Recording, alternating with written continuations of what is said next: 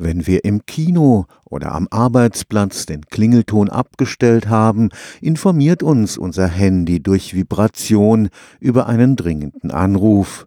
Das Beispiel zeigt, wie Informationen auch durch den Tastsinn übermittelt werden können. In bestimmten Situationen kann das von Vorteil sein, wenn akustische Signale stören oder das Ablesen von vielen unterschiedlichen Instrumenten zu einer Überlastung der Wahrnehmung führen.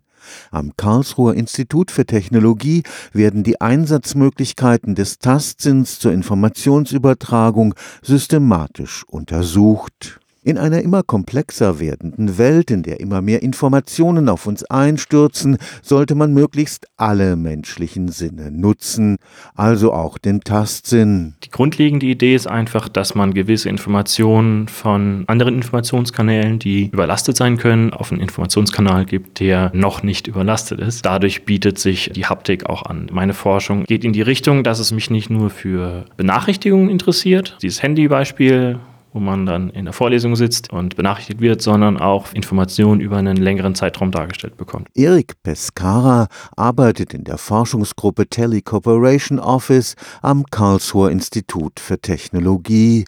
Er weiß, der Tastsinn nimmt nicht so differenziert wahr wie das Hören oder Sehen. Aber man kann schon deutlich mehr machen als nur, ja, es ist an oder es ist aus. Es gibt da viel Arbeit in Richtung von Rhythmen, die man unterscheiden kann, von verschiedenen Orten, wo es vibriert. Je nachdem einfach, wie komplex man die Schnittstelle deren gern machen würde, kann man da schon mehr oder weniger Informationen reinlegen. Eine schon erprobte Anwendung, eine Art Hut, der Blinden durch Druck auf die Kopfhaut den Abstand zum nächsten Hindernis signalisiert. Da sind insgesamt sechs Aufbauten, auf denen jeweils ein Sensor ist und ein kleiner Stößel, der einen Druck ausüben kann mit dem Motor, der den antreibt. Und über den Sensor wird der Abstand bis zum nächsten größeren Objekt gemessen. Das geht dann zurück, wird dann berechnet und je nach Abstand werden verschiedene Drücke ausgeübt. Die kann man ganz gut unterscheiden. Und nach einer Einarbeitungsphase weiß man dann eigentlich, wie weit etwas von einem weg ist. In der Leitwarte eines Kraftwerks oder bei Fluglotsen